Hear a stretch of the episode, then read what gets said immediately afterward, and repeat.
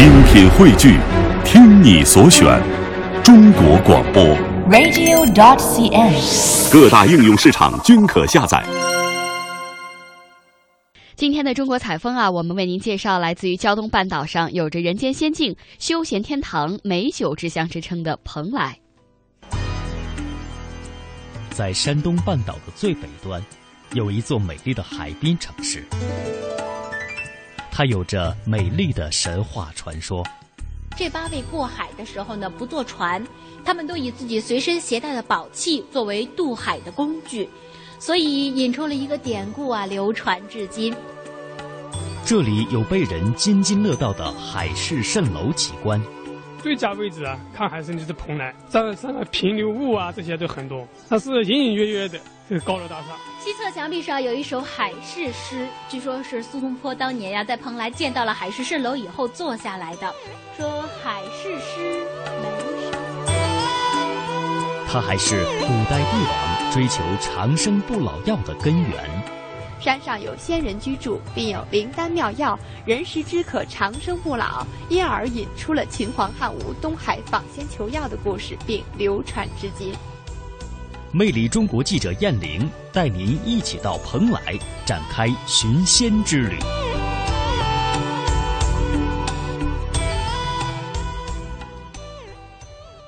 蓬莱阁，哟，这里面喝酒的呀是八仙呐、哎，八仙是我，别飞走，等等我，等等我。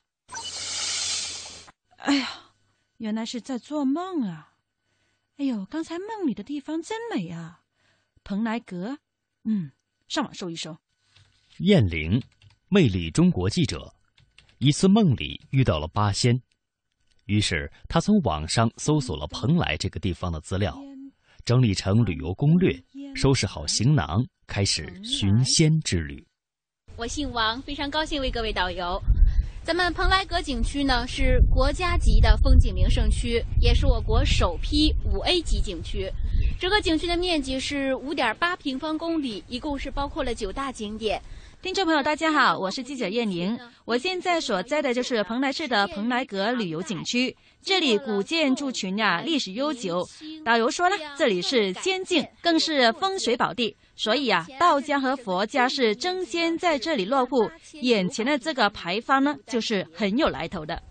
您看这个牌坊啊，“丹崖仙境”四个大字呢，是董必武副主席在一九六四年游览蓬莱阁的时候题写的。这个牌坊非常有标志性，因为据说过了这道牌坊，我们就算是真正的成为神仙了。嗯，这边请。成仙了，现在是半仙。还没跨过去是吧？这样，咱们一会儿过这个牌坊也是有讲究的。嗯当地老人说了，牌坊下面站一站，可以无灾无难保平安；仙境里面走一走，这一生多福又快乐了。那咱们可以在这儿站一下，沾沾仙气。仙气，然后呢，咱们跨了牌坊，就算是真正的成为神仙了。您抬头看一下，成仙了。成仙以后，自然会有神仙显灵。嗯前方这道门是显灵门，它是通往天后宫的山门。蓬莱是个依山抱海的古城，自古就被誉为人间仙境。蓬莱城不大，风景却别致。要说蓬莱最富有仙气的地方，当属蓬莱阁了。蓬莱阁坐落在蓬莱城北面的丹崖山上，与黄鹤楼、岳阳楼、滕王阁并称全国四大名楼。传说中的八仙过海便发生在这里。那这就是当年八仙过海的场景了。为了显示各自的法力，这八位过海的时候呢，不坐船，他们都以自己随身携带的宝器作为渡海的工具，所以引出了一个典故啊，流传至今，就是八仙过海，各显神通，也叫各显其能。这样，接下来呀、我们来认识一下这八位仙人。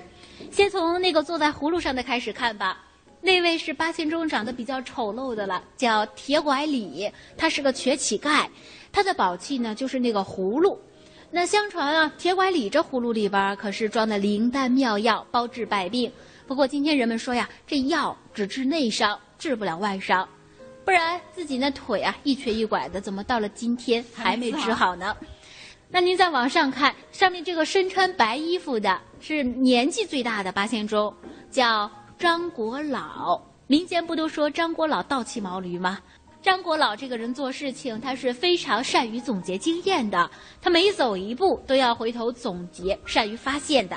那您再往下看，坐在荷花上的这位，大家就非常熟悉了。唯一的一位女性的神仙何仙姑嘛，宝器就是荷花。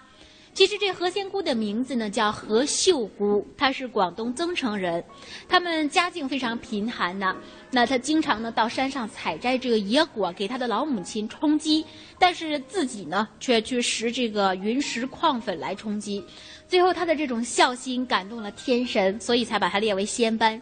上面这个头戴官帽、身穿大红官袍的是八仙中唯一的皇亲国戚曹国舅。他的宝器是手中所拿的云阳板。这位呀是八仙中年纪最小的，叫蓝采和，宝器是花篮。据说他在成仙的时候呢，未满十四岁啊，年龄非常小，而且他也是八仙中性格最为怪异的一位。据说呀，他这个。冬天的时候呢，他就是卧在雪里；夏天的时候则穿着棉袄。他是一只脚穿鞋，一只脚不穿鞋，沿街乞讨。乞讨来的东西呢，自己又不用，又施舍给其他穷人。那您再往旁边看，手拿拂尘的这位道士，就是八仙之首吕洞宾了。呃，关于吕洞宾啊，由于他是八仙之首，所以在蓬莱阁上呢，给他了一个特殊的待遇，专门给他建了座吕祖殿，就专门祭祀他的。下面袒胸露腹的这位呢，就是八仙中成仙最早，也是道行最深的一位了，叫汉钟离。他的宝器就是比较有象征性的这个大芭蕉扇。那您看一下最后这位吹洞箫的，这是八仙中长得最帅、最英俊的一位了，韩湘子。他的宝器就是那把洞箫了。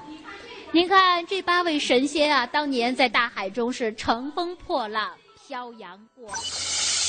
这下子可真凑成八仙了，还是个做官的，还可真有意思。哎呀，今天是王母娘娘的寿辰呐，哦，全被国舅给闹腾忘了。你，咱们可不能空着手去祝寿，到东海龙王那儿去讨点礼物带去吧。嗯，好。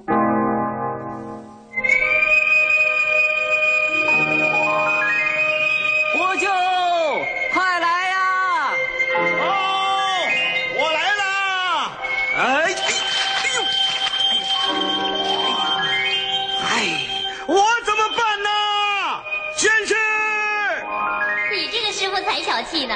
光收徒弟不送礼物。哎呀，我真把他忘了。接法宝。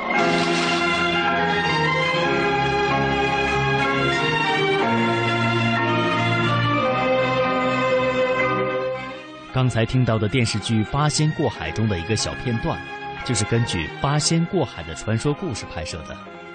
我相信很多人都记得电影中他们成仙的那一幕。铁拐李。吕洞宾、汉钟离、蓝采和、张国老、何仙姑、韩湘子、曹国舅，八位神仙形象各异，个个法力无边，又如平常人一样和蔼可亲。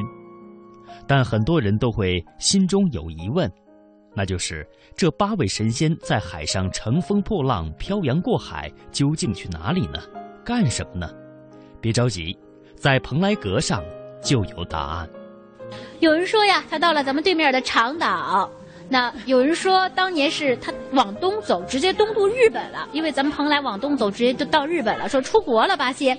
也有的人说呀，是当年八仙呢是去给王母娘娘祝寿了。那您看，咱们说这边这幅人物最多的这幅画像呀，就是当年八仙祝寿的故事了。呃，因为相传啊，每年农历的三月初三是王母娘娘的生日。每到这一天呢，他会在瑶池举办蟠桃盛会。到了这一天啊，这瑶池是非常热闹，人山人海，仙乐相从嘛。呃，所有的神仙都会赶到那里贺寿。但是在众多的这贺寿礼品当中啊，王母娘娘唯独对八仙送的这副贺寿云轴非常感兴趣，非常喜欢。云轴上面的每个字呢，您都是不认识的，但是上面每两个字啊，它可以组成一句诗。上联的第一个字是四个字组成的，是“钟离点石”。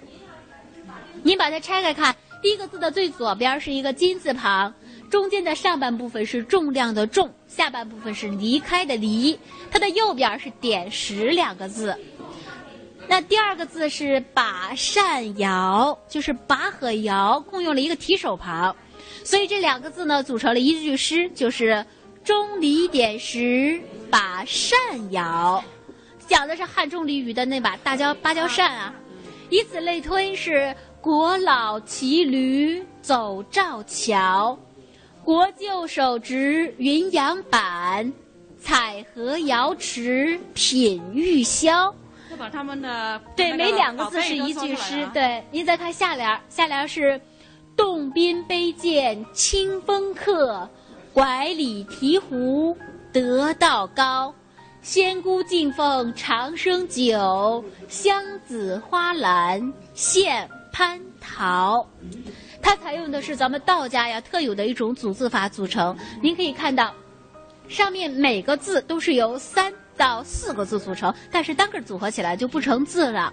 那我不知道您是否记得呀？现在咱们过年的时候一般会贴一个年画，就是“招财进宝”四个字组成了一个元宝的“宝”字，它就是用这种组字法组成。